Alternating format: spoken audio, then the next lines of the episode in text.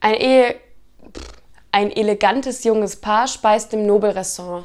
Da trifft der Chefkellner an den Tisch und wendet sich dezent an die Dame. Ist es Ihrer Aufmerksamkeit entgangen, dass Ihr Herr Gemahl soeben unter den Tisch gerutscht ist? Da sind Sie einem Denkfehler aufgesessen, Herr Ober. Mein Gemahl ist nämlich soeben zur Tür hereingekommen.